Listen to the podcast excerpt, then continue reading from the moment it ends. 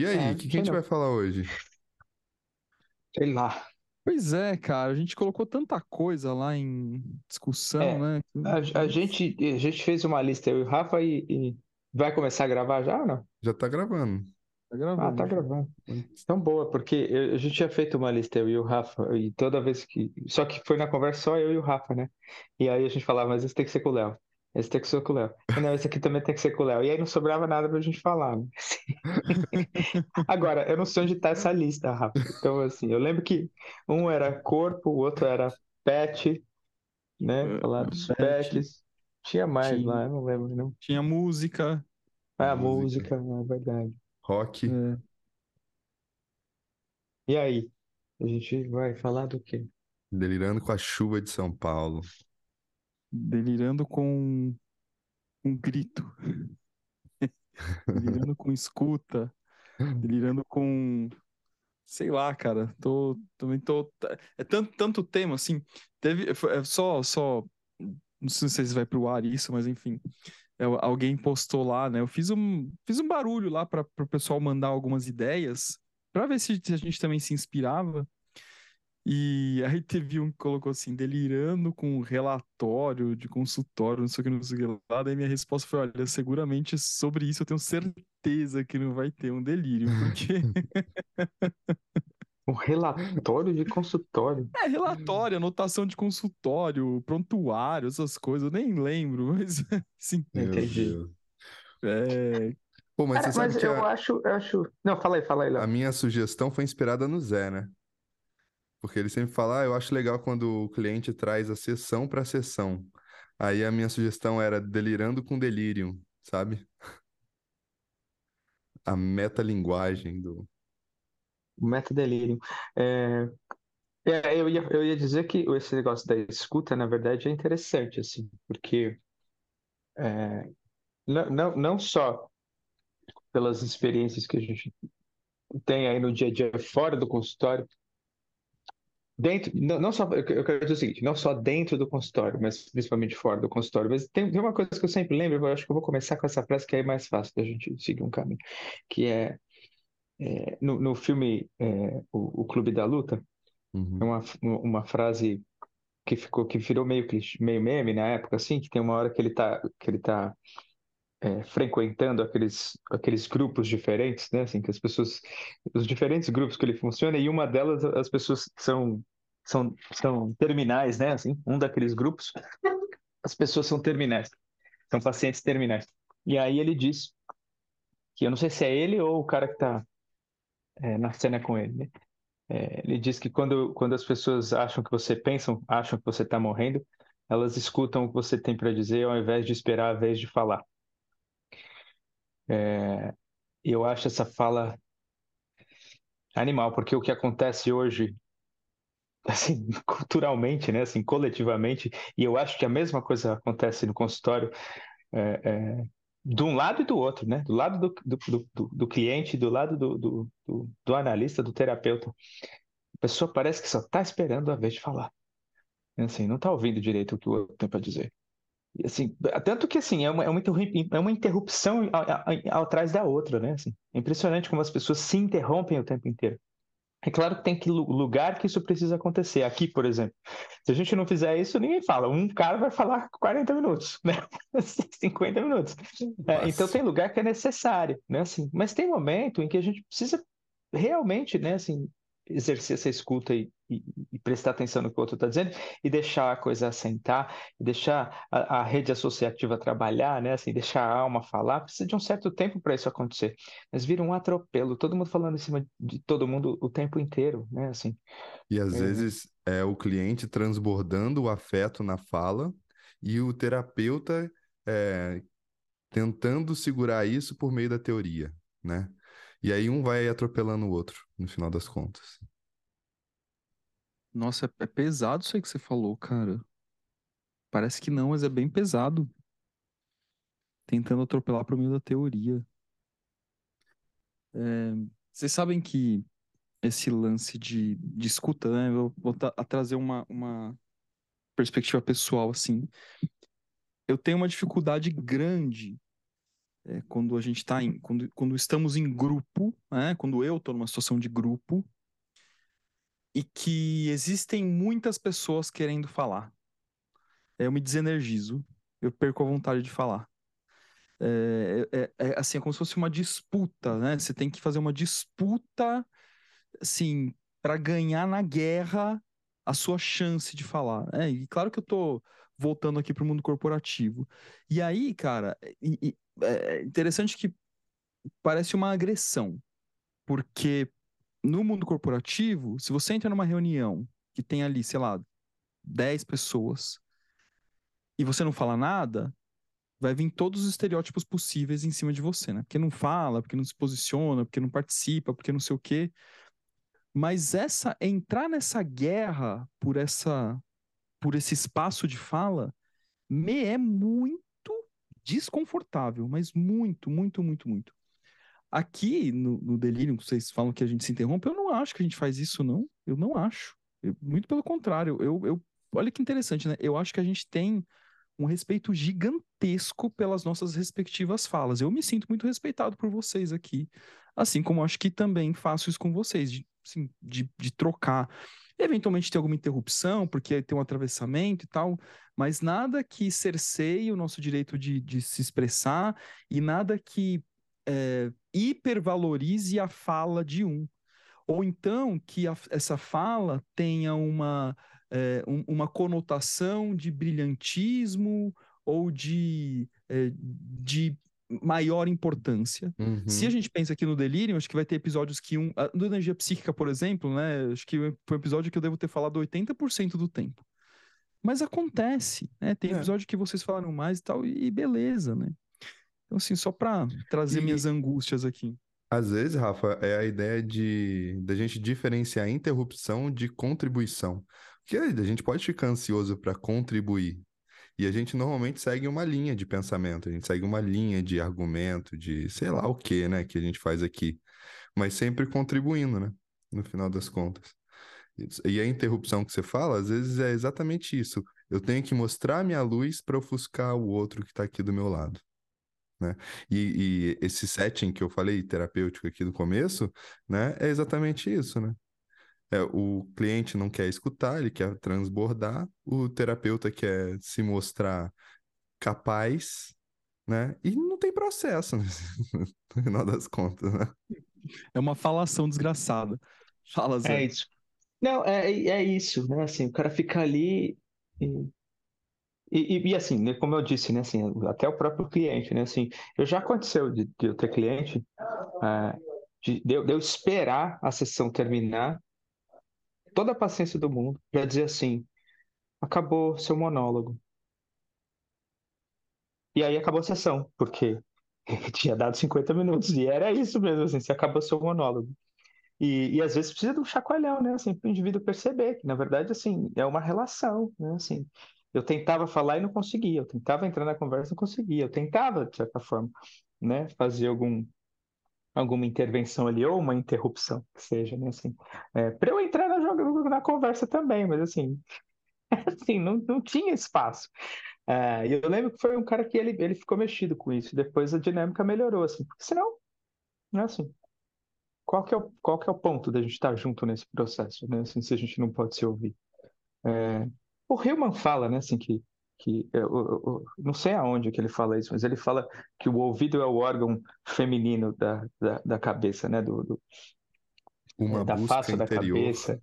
em é psicologia é nesse... e religião. É, é. Maravilhoso. E aí, e aí é isso, a gente fica sendo estuprado o tempo inteiro, né? Assim, é, né? Pelo atropelo, é muito doido. E, e uma coisa, eu até escrevi um tempo atrás, é que, na verdade, não existe audição, né? Na minha fantasia.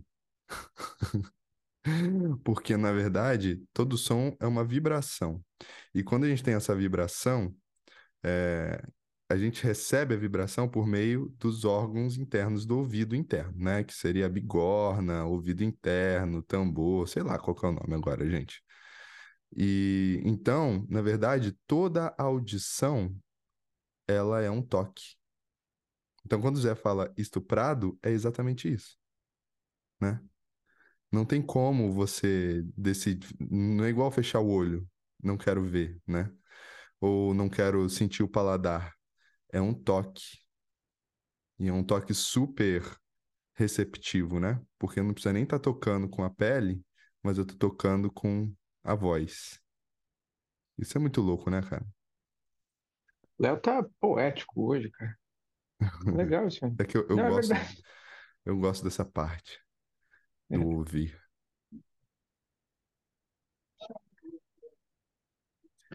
É sempre é. um toque. É, eu ia, eu ia, eu acho que é algo que eu já talvez eu tenha dito aqui, não lembro. Mas isso é uma das coisas que, uma das coisas que me encantaram lá no centro é, da Von France. É, a gente fica chamando de centro da Von France, mas não é esse o nome, né? Eu acho, cara, eu acho meio ruim, assim, o centro da Von France. É que é, é, né? é, que é gigante o nome. É gigante, o nome é o texto. Da Von France, é, é, Centro para Pesquisa e Desenvolvimento da Psicologia Profunda, segundo as ideias de Carl Gustav Jung e Marie-Louise Von France. Esse é o nome do centro. Acabou Esse o podcast. é o nome completo do centro. É. Mas, enfim, que, que essa, a dinâmica deles, da fala, é, eu, eu não, não vi ninguém é, tentar completar a fala do outro. Assim, porque todo mundo, a maioria das pessoas que está ali não tem inglês como, como primeira língua, né? Assim, é, e aí todo mundo se acaba travando, você acaba, acaba tendo uma dificuldade, né? Assim, mas todo mundo fala, inclusive, numa velocidade com, com muita tranquilidade, né? Com, mais lentamente, com muita clareza, para que todo mundo compreenda o que está sendo dito. E ninguém fica tentando completar a fala de ninguém. A pessoa às vezes trava e fica todo mundo olhando para aquela, aquela pessoa, esperando o que ela, ela encontrar a palavra que ela precisa encontrar para dizer o que ela quer dizer. Eu achei isso assim demais, cara, demais. E cara, você sabe que o Zoom, ah, o Zoom, qualquer qualquer coisa aqui na verdade, né? O Zoom é só um exemplo.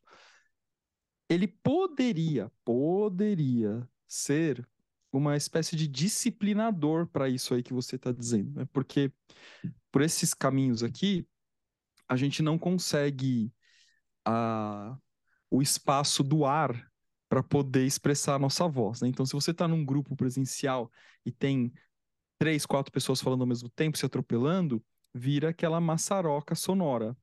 Né? Então, interrompe, não sei o que, não sei o que lá. Aqui não. Aqui só dá para falar um por vez, porque o canal é único. Assim, ou vai ou vem. É, então, sim, tem que ter ciclo de fala. E é interessante, por um lado, porque aí você, de alguma forma, vai tendo a paciência de, de exercitar a sua escuta é, e até perceber, de alguma forma, que a sua fala está exagerada. Né? Mas, enfim, isso é só a minha fantasia, porque na prática não, não é isso que acontece, né? Vira uma, Dependendo, né, de como ser criado o ambiente, aí o pessoal começa a usar aqueles recursos de levantar a mãozinha para poder ter uma coisa um pouco mais organizada e tal. Mas é, é muito louco, assim, que é, em muitas situações, em empresa especialmente, assim, também estou voltando para a empresa, mas não, não apenas. Em muitas situações as pessoas, elas perguntam coisas para a gente porque elas querem falar delas. É, então, assim, né? Uhum. O Zé, por exemplo, passou por um perrengue aí da, da academia, né? Com, com água e tal. E aí eu chego pro Zé. Zé, e aí, cara, como que tá a academia? Aí ele começa a falar. Putz, bicho, é, entrou água, não sei o quê. Nossa, cara, é mesmo, eu vi. Nossa, morreu uma mulher afogada, não sei o quê. E aí eu começo a falar e não sei o quê. E nem, nem ouço, cara. Porque eu já passei por tanta situação assim na minha vida. E aí, antes eu ficava meio incomodado, assim, de de repente não senti que não era escutado, sabe? Mas, é... mas hoje em dia, quando eu vejo que é isso, aí volta aquela minha preguiça, eu, eu paro de falar, tá bom, então fala aí. É. É. Para que, que você vai conversar com alguém que não está conversando com você? Né? Assim, é meio um desperdício, né, cara? É. E, cara, e é muito louco porque todos nós Todos nós gostamos de contar as nossas próprias histórias. Quem não gosta tá mentindo. Ah, eu não gosto de falar de mim. Mentira, né? Você tem uma fantasia de que não gosta de falar de você. Mas todo mundo gosta de falar de si. No, no mesmo parágrafo que o Zé falou aí do, do Hillman, né? Que ele fala que o ouvido é o, o órgão feminino da cabeça, porque ele ele recebe, né, de uma forma sensível e tudo mais, ele fala o seguinte, né? Ele fala que nós, terapeutas, né, e os conselheiros religiosos, que ele vai colocar exatamente isso, né? O foco do livro dele é isso, é que nós recebemos a mitologia pessoal do indivíduo. Eu acho muito maneiro isso, né? Tem um poder, né? O problema tem um poder da gente, do ser humano contar a história dele, né? Ele está organizando alguma coisa ali, ele está tentando pôr em ordem, ele está tentando se colocar de alguma forma. O problema é que às vezes isso realmente é de uma forma impositiva, né? E, e sem dialogia, né? E sem diálogo no final das contas, né?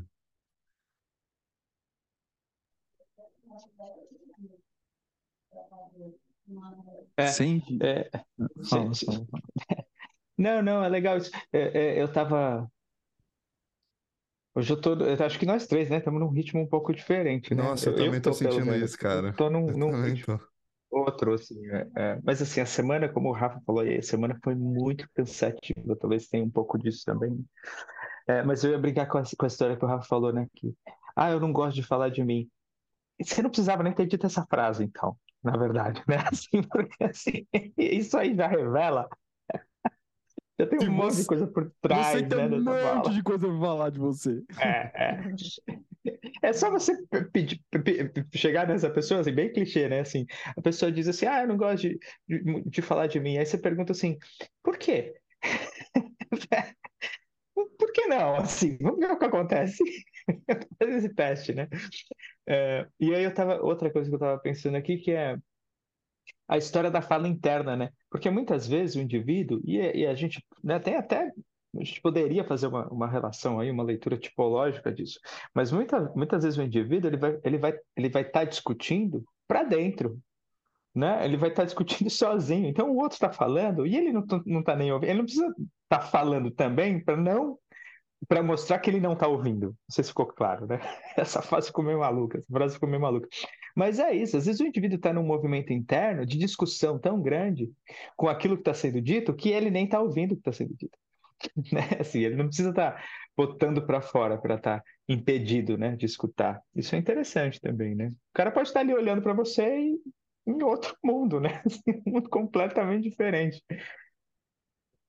Eu falo isso sobre a arrogância, sabia? Porque tem um monte de gente que é arrogante, mas que é essa arrogância é, é introvertida. Não sei se eu posso dizer assim, eu pensei nisso é agora, né? Eu chamo de, É- eu é- chamo de arrogância ao contrário. Ao contrário, é, é do mundo do mundo invertido. É pra dentro, né? Assim, o cara lá dentro ele tá pensando assim, é todo mundo burro. Eu sou muito melhor, Uhum. né? Assim, é, isso aí você não sabe de nada. Ele não fala nada disso, né? Até porque se ele falar, ele vai ter que entrar no conflito. Mas ele tá no mesmo movimento de quem não tá ouvindo, né? Não Aí tá você ouvindo. pode perguntar, você quer contribuir, cara? Ele, não, não, não, tô, tô tranquilo aqui. Desse Mas jeito todo mesmo. mundo é burro, todo mundo é burro. É, todo mundo é burro, falou o quê, né? É, Ninguém vai me Se eu entender. falar, ninguém vai entender mesmo.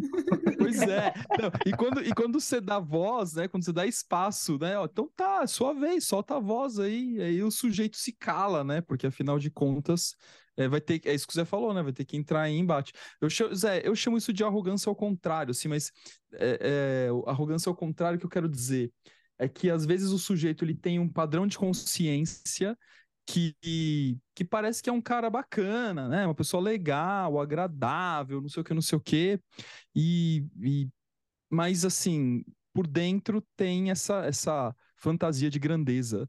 É, Então acaba vindo essa, essa arrogância. Porque normalmente quando a gente pensa na arrogância, tem a ver com uma pessoa que é pedante, uma pessoa que é, que é chata, que tem uma companhia desagradável.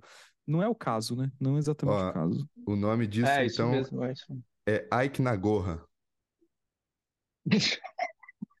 Que que é isso aí, cara? Arrogância ao contrário. Ike Nagorra. Ai, Ah, Muito a cara bom. do Léo. A cara do Léo de que ele sabe que ele fez uma piada ruim. Foi essa risada que ele deu agora. polêmica. Ike Nagorra. Arrogância ao contrário. Não, mas deixa eu. Uma, dessa coisa do silêncio também é interessante, né? Principalmente quando ele visita o, o, o setting terapêutico, né? Assim, às vezes é, esse silêncio, né, que, que aparece na hora do, que você está atendendo alguém, é, deixa muita gente desconfortável, né? Principalmente os clientes, assim. E esse silêncio é bom para a gente escutar o que está passando por dentro, né? No final das contas. E às vezes eu até fico pensando nisso. Às vezes é, eu olho para a pessoa, a gente fica em silêncio e, e eu penso assim: tem alguma coisa acontecendo ali dentro, né? Vamos respeitar, vamos deixar ele ouvir, né? Ele mesmo. Daqui a pouco ele traz, se for o caso, né? Mas, o Léo, você falou que, que o silêncio deixa o, o cliente analisando em, em é, desconfortável, mas eu percebo que tem muitos terapeutas que também ficam desconfortáveis com o silêncio, cara. Isso, inclusive, isso, isso é um tipo é, é um tema de, de, de, de, discussão em supervisão, sabe? De como sustentar o silêncio. E, e também isso tem uma, uma porção de supervisionados que me escutam aqui, né? Eu, eu tenho certeza que eles vão lembrar, vão concordar comigo com essa minha fala. Que às vezes as pessoas é, vão para a sessão, os analisandos, né? E eles não têm temática, né? Eles não têm. Assim, chega lá, não sei o que falar, não sei o quê, né? E quando a coisa começa a se repetir muito, é os, os terapeutas, eles ficam incomodados. Ah, Putz, mas a pessoa toda semana não tem o que falar, não sei o que, não sei o que lá. E aí eu falo para eles assim, cara, então você tem que piorar a situação. É isso porque eu aprendi isso também nas minhas previsões e tal. O que, é piorar a situação? Quando a pessoa chegar, você fala, e aí? Chegou, na, chegou, começou a sessão, mais nada. E aí? Só. Que mais? Nada, mais nada. E aí? Aí a pessoa vai ter que lidar com isso, né? Alguma coisa ela vai ter que procurar para falar, porque assim, uma coisa, concordando com você, Léo, é aquele silêncio, sustentar o silêncio, é aquela é aquele momento que, que alguma coisa está acontecendo no mundo interior e a gente respeitar esse ritmo desse silêncio. Outra coisa é quando o sujeito se nega a falar do mundo interior, porque é isso, uhum. né? Quando uhum. chega na terapia não tem o que falar, é porque não quer falar do mundo interior. Então por que, que foi na terapia? Porque alguma coisa levou ele, né? E aí eu acho que a gente tem que provocar. Então tá, então você já vem aqui já não fala nada, então eu quero que você se debata nesse se eu não falar nada. E é, aí? Esse, esse, silêncio que eu falo, às vezes acontece depois que o cliente falou, né? Ele fala, fala, fala, fala e depois, pum, silêncio. Né? Que aí eu sim, acho que ele tá. Sim ali com ele e tal, não sei o quê. Mas realmente, né? E aí? Né? É porque agora eu, eu, eu, antes de eu falar, eu já me senti poético. É no silêncio que a alma fala, né? É... O silêncio não é tão né? silencioso assim, né? eu gostei, mas aí é difícil ouvir a alma, porque ela não vai dizer coisas bacanas o tempo inteiro. Na verdade, o que ela vai dizer, né? né assim, eu, eu, exatamente, talvez, talvez seja exatamente o contrário, né? Vai vir com uma carga é, sombria, né? Assim, com conteúdos é, sombrios muito grandes, conteúdos negados, conteúdos que o ego e a identificação do ego com a persona não querem olhar, né? Assim, não querem entrar em contato. Então, vai, vai, o que vai surgir desse silêncio são coisas pesadas de lidar, né? Assim, é, e eu estou dizendo isso até porque de vez em quando isso acontece, assim, do, de faltar, sei lá, 15 minutos, 20 minutos para terminar a sessão e o cliente falar um negócio assim, ah, eu não tenho mais nada para dizer. E a gente vai ficar 20 minutos sem falar nada, se for preciso. Eu fico, é o horário, é seu horário, sabe? Assim, e aí tem, às vezes tem, rola até uma tentativa, né? Assim, ah, a gente podia acabar mais cedo hoje. Mas por quê? É assim, para que você quer acabar mais cedo? Bom, e aí, claro, né, a gente pode ir, ir, espremendo as coisas, tirando as coisas daí. Né? Mas eu lembrei também bastante essa semana da história de por que, que o Valdemar o, gosta da palavra, de usar a expressão cliente e não paciente, né? Pegando o que o Rafa estava dizendo, né? Porque é, quem precisa ser paciente somos nós, né? Inclusive. assim, a gente precisa lidar com a nossa angústia de ficar tentando resolver o problema do cara, de querer que ele fale, e de querer que ele desenvolva, de querer que ele olhe para o sonho, né? Assim, ou seja, nós precisamos ser muito pacientes, né? assim, nesse processo. É legal essa inversão, né? Eu acho tão maneiro quando o cliente ele fala do sonho e ele começa, ele conta o sonho depois ele começa a associar já, sabe? Sabe? Tipo assim, eu pensei no sonho, eu fiquei a semana inteira com sonho para vir aqui falar, sabe? Eu acho legal também. Eu acho bem legal. Mas é essa, essa esse lance de não tenho mais nada para falar. É engraçado, né? Mas eu, eu, eu tava falando, falei acho que no grupo de supervisão essa semana, que eu confesso que no, nos meus atendimentos, na grande maioria deles, dificilmente surge esse silêncio de não ter o que falar. É, talvez até pelo meu estilo, eu penso, estou pensando aqui, né? porque é, eu procuro criar uma situação é, terapêutica, falei exatamente isso na supervisão, em que esse espaço se torne um espaço de amizade, né? de amizade e dialética. E aí vira um espaço de amizade dialética, de forma que a gente fala aqui, fala acolá, amplia, provoca, pergunta, vai, volta, desce, sobe. É, então, fica uma coisa tão natural, tão, tão fluida, de, de certa forma, que não, não, surge necessariamente isso, né? Mas tem também, aí eu vou até agora, vou até ser mais específico é, esses lances de ter mais dificuldade para falar, pelo menos o meu consultório, não dá para generalizar, são dos homens, assim. Puta, os homens, uma dificuldade para falar, meu Deus do céu, são uma arada, cara, como é difícil, como empaca, como. E aí, tem sonho? O que que tá, que que tá rolando? É, às vezes eu pergunto, e aí? Eu pergunto assim, e aí? Como estão as coisas, como tá a vida, fazer umas perguntas assim, né? E aí vira e mexe me responde, ah, tá tudo bem. E aí, nem sempre, mas algumas vezes eu respondo assim, eu não perguntei se tá tudo bem. Eu perguntei como tá a vida, como estão as coisas. Aí a pessoa volta, né? Mas, é... mas ao mesmo tempo, né, a gente tá falando das coisas de escuta, como, como se escutar também é terapêutico. É como você conseguir se escutar, é terapêutico, e às vezes você tem insights pela sua própria escuta, né? Como isso é fundamental. E aí isso me leva a, a ficar aqui também pensando sobre aquelas pessoas que gritam, né? Que habitualmente gritam. É, e isso pode representar é, pessoas que querem se fazer ser escutadas, né, por qualquer razão, né? Então vamos pensar aqui numa criança que não se fazia ser escutada. É, eu vejo assim, né? É, crianças, adultos que, que hoje são filhos é, caçulas, né? E que falam assim, meu, quando eu era criança eu gritava. Por quê? Porque caçula, cara, se é uma família de, de três, quatro irmãos, por exemplo, ele tem que gritar para poder é saber que ele existe, né? Então, então assim, eu, eu sou caçula, né? Então, eventualmente, eu era meio gritento também, né? Mas isso é uma, uma leitura, assim, para tipo, ó, caramba, tô aqui. Agora, outra leitura que eu faço é assim, cara, é porque alguma coisa no mundo interior quer, é, quer se fazer ser escutada. Só que a dificuldade é tanto de escutar aquilo que o mundo interior está querendo dizer que a pessoa prefere optar pela, pela literalidade do grito. Então, grita pela voz aquilo que, na verdade, o mundo interior está gritando mas que não vai ser escutado com os ouvidos, né? E sim escutado com o coração. Então, algumas reflexões aqui. Reflexões, reflexões sobre o grito, com Rafael Rodrigues. mas não sei o que vocês acham aí. Ah, meu, o meu pensamento foi mais pragmático, assim. Às vezes o grito como uma tentativa de moldar o outro, no final das contas, de acordo com as minhas vontades, desejos e por aí vai né? É Mas- quase uma mas só- invasão. Diga.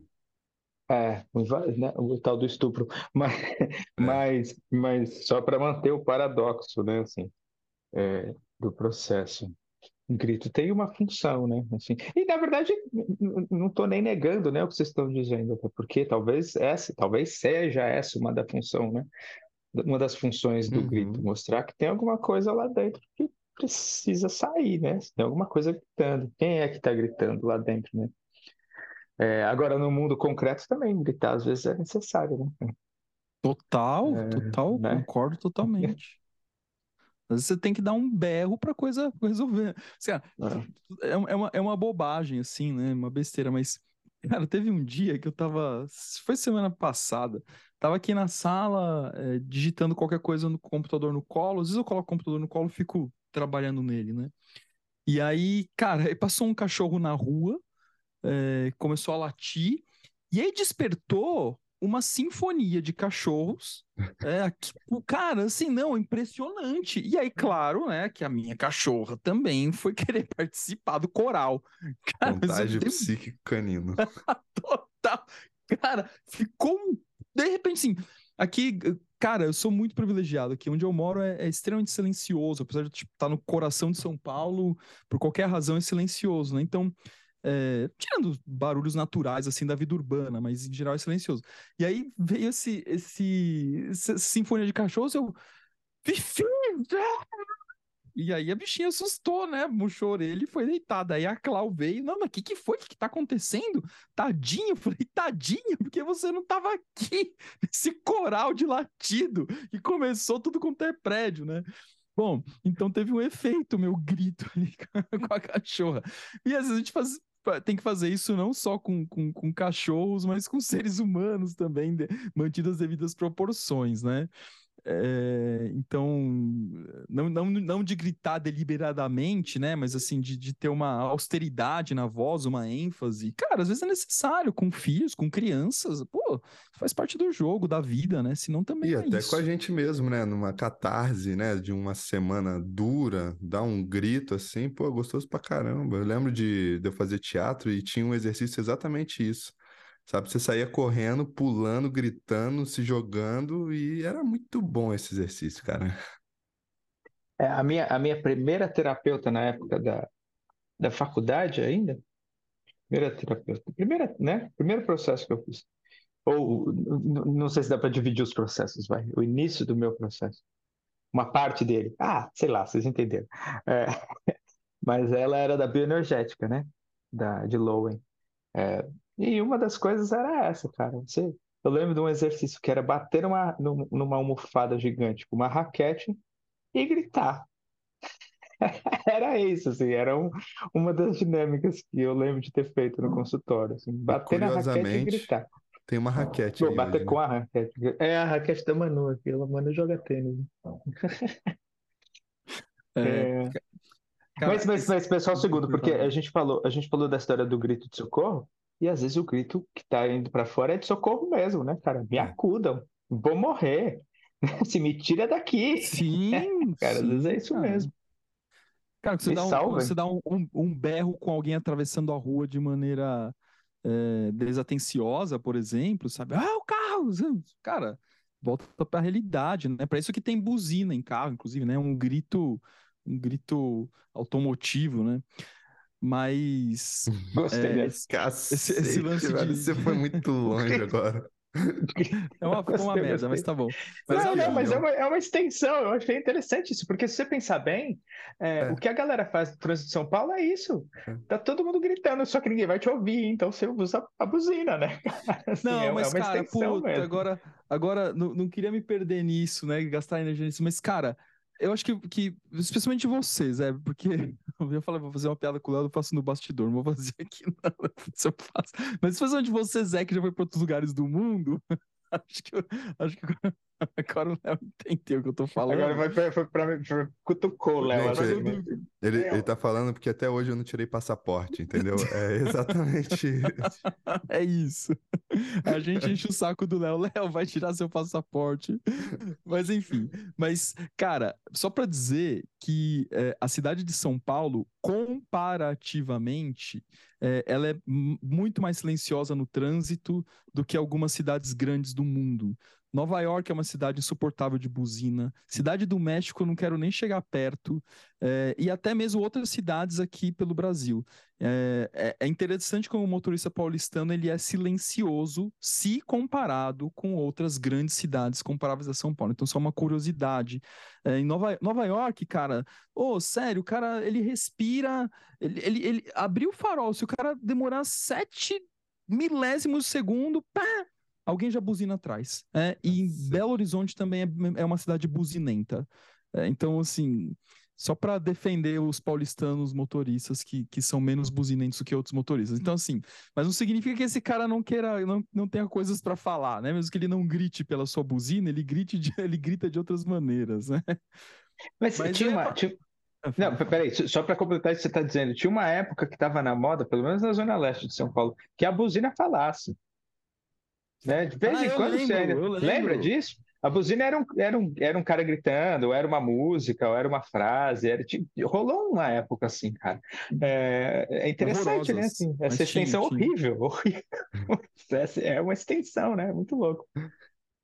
Mas esse lance do gritar, eu ia levar para outro lugar, que talvez que vai ser um dos episódios que a gente vai gravar oportunamente, que é a música, cara. É, é, é, interessante, assim, como quando eu era adolescente, eu via muito Legião Urbana, né? Muito Legião. E o Renato Russo não é um cara que tem um, um estilo de canto que, que necessariamente puxe para um grito, né? Apesar de ter algumas músicas que ele faça isso, tipo aquele agudo, Vento do Litoral, assim, é, é coisa linda, assim, né? De, de, de escutar, né? E aí eu lembro que é, um amigo meu me apresentou a música Carry On do Angra, né, com o André Matos. O André Matos tem uma voz super feminina, né, que Deus o tenha, morreu super jovem. É, e aí ouvindo aquilo ali e, e, e, e, eu ouvindo, né, e eu falando pra ele, isso é gritaria, isso é gritaria. Eu tinha uns 14 anos, isso é gritaria, mas não conseguia parar de ouvir a música.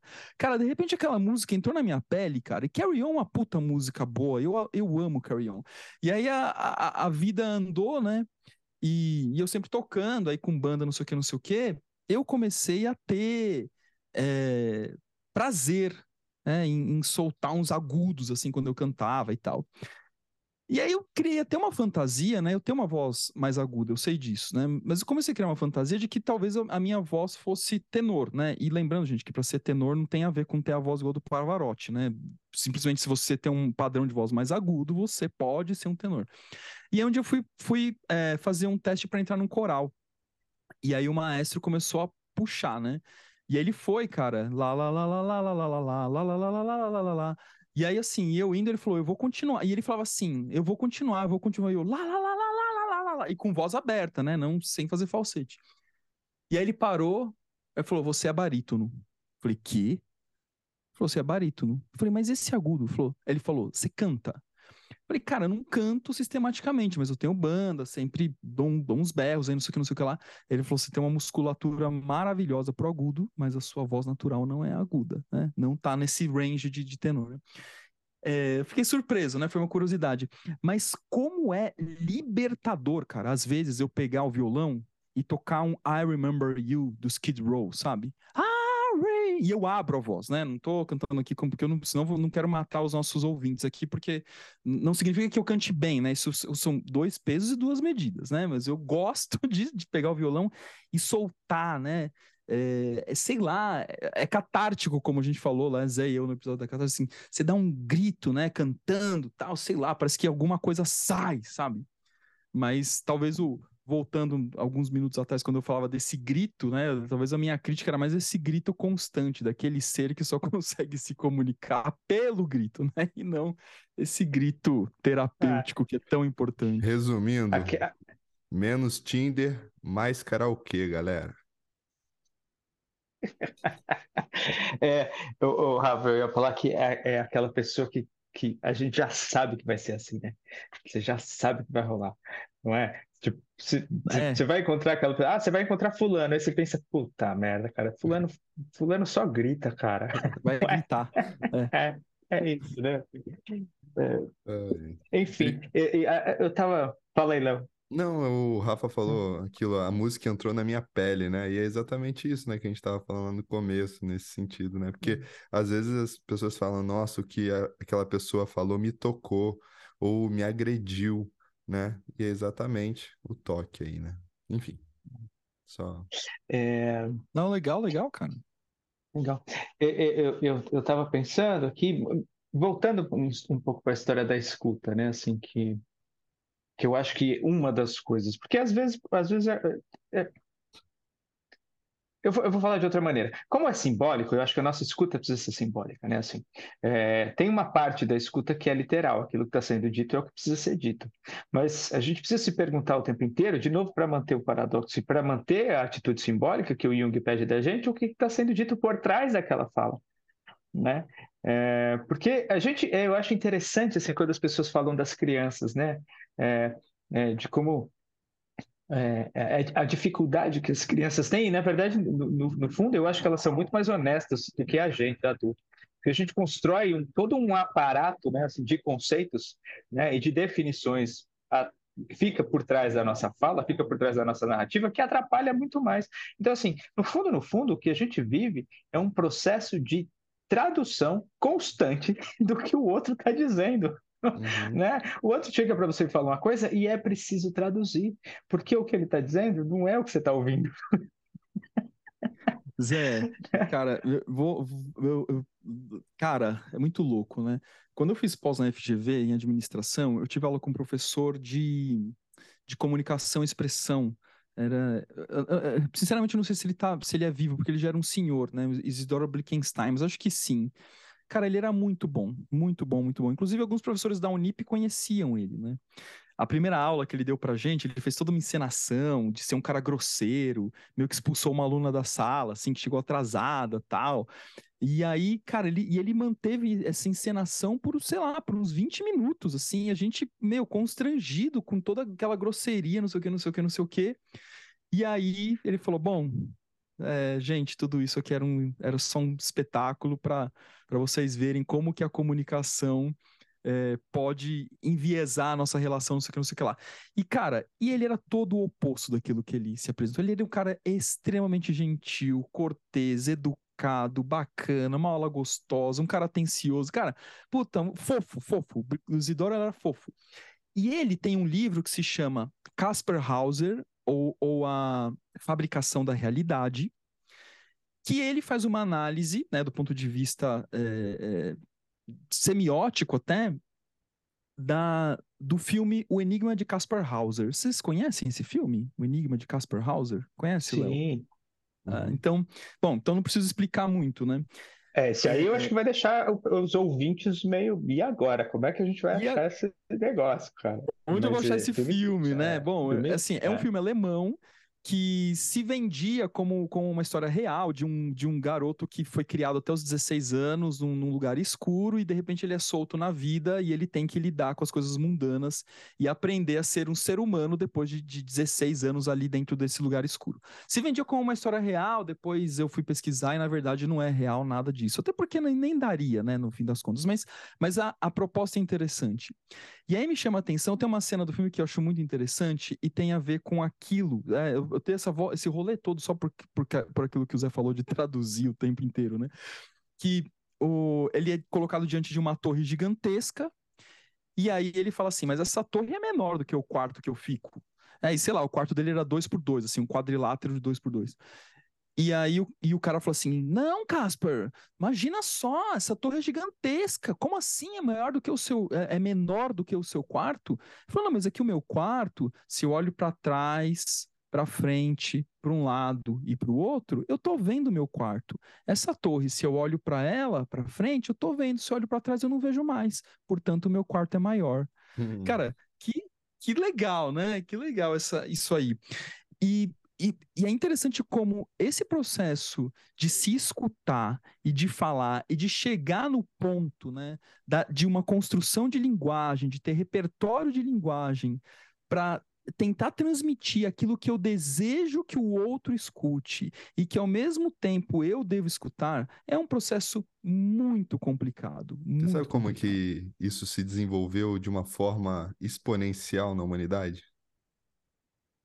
Conta aí, conta aí. Só uma palavra: fofoca. Fofoca. Quem não gosta de uma fofoca? Por isso que precisa ser muito refinado, entendeu? Porque eu preciso contar os detalhes. E aí a linguagem foi se desenvolvendo cada vez mais, né? Muito louco. Mas é muito louco, né, cara? É assim, é, é uma coisa que, infelizmente, eu tenho pouco, pouca condição também de falar, mas é, eu acho muito legal como a linguagem é assim, o idioma, né? Não pensando no idioma como, como um, um aquilo que eu falo no meu país, mas o idioma como um sistema de linguagem, né? E linguagem não tem a ver só com falar, mas é todo um sistema complexo que foi hiper especializado para eu traduzir imagens, né? Porque é tudo isso, é isso que a gente está fazendo, né? Traduzindo imagem, traduzindo imagem, traduzindo imagem. E como cada sistema de, de de linguagem vai ter maior ou menor condição de traduzir uma imagem ou outra. É, é, eu, eu, costumo brincar que sim, tem, tem imagens que eu consigo falar melhor em português, tem imagens que eu consigo expressar melhor em inglês, tem imagens que eu consigo expressar melhor em alemão.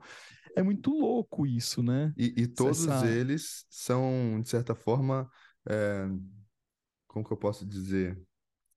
É, não queria usar a palavra é, e, é, e caramba, sumiu a palavra aqui, ineficiente, sabe? Mas eles tendem, não é ineficiente que eu queria falar, mas nenhum deles consegue traduzir per se, né? Por si mesmo. É sempre uma tentativa. E é por isso que vem a metáfora, né? No final das contas. Que ela é a mais. A metáfora sempre salva, cara. É, sempre é salva. a que mais salva, né? Pra gente tentar traduzir alguma coisa que tá aqui dentro. Porque, na verdade, é, entre o que eu estou falando aqui, né, o que eu estou querendo falar, entre que o ouvinte está escutando e vocês dois estão escutando também, o que vocês entenderam, né, no meio disso tudo tem um abismo, né? O Yodorovsky fala isso, se eu não me engano. Né? E, cara, e o sistema que eu tenho para poder decodificar é, é por meio da escuta né, aquilo que eu tô, tô recebendo de, de áudio, né? É muito louco, cara. Eu fico, eu fico impressionado. E ainda tem os Fala, complexos que escutam, né? Ah, é, também. Eles também participam. Essa, essa, semana uma cliente mandou para mim uma besteira no Instagram.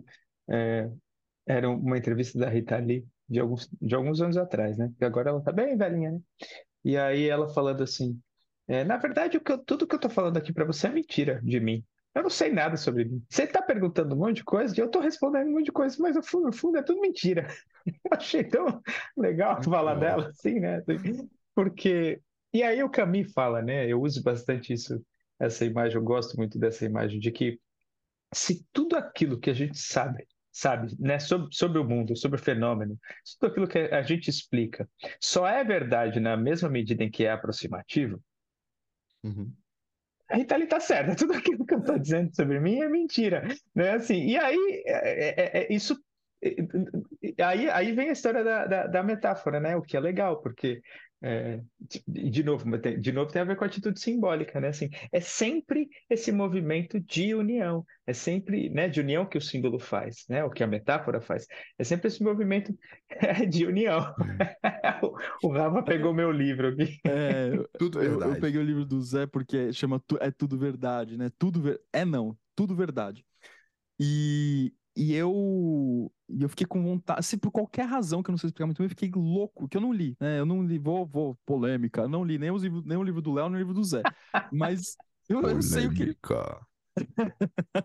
que o Zé odeia esse polêmica, por isso que eu tô falando. Só pra... Eu falei é que o Léo não ouviu ainda o episódio ah, tá. que a tá. gente gravou. Ah, é? a gente falou disso.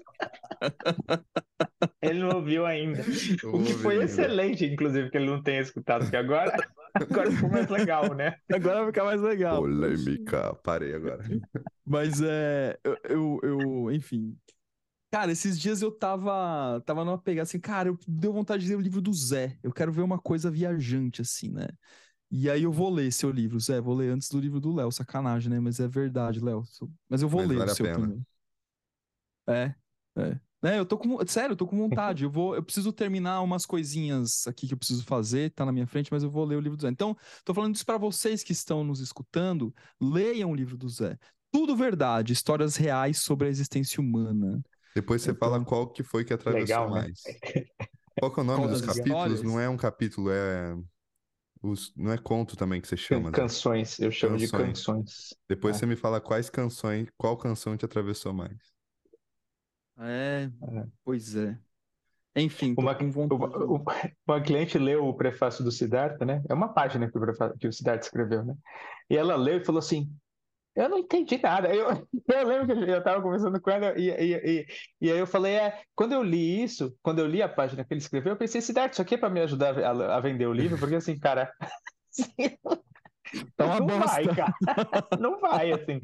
Só faz sentido depois que você leu. Depois que eu, que eu saquei, né? Uhum. Assim, então é um prefácio que só faz sentido depois que você leu. É interessante isso, né, Assim, mas enfim, talvez seja isso mesmo o que seja um prefácio. Não sei. Bora lá? Leiam aí. Uhum. Eu, eu gostaria de ser, né? De ouvir o que vocês têm a dizer sobre essa maluquice. Tá bom, vamos nessa? Eu gostaria de ouvir Olha só o que vocês têm a dizer sobre essa Legal, maluquice. legal. Eu vou falar qual, qual canção me atravessou. É maneiro, é maneiro. Beleza. Se cuidem, Beleza, meus gente. caros. Vamos nessa. Valeu, Beijo. um abraço. Eu vou editar já o podcast Tchus. antigo para eu ver o que, que vocês estão falando do polêmica. Falou, tchau. Falou. Tchau, tchau.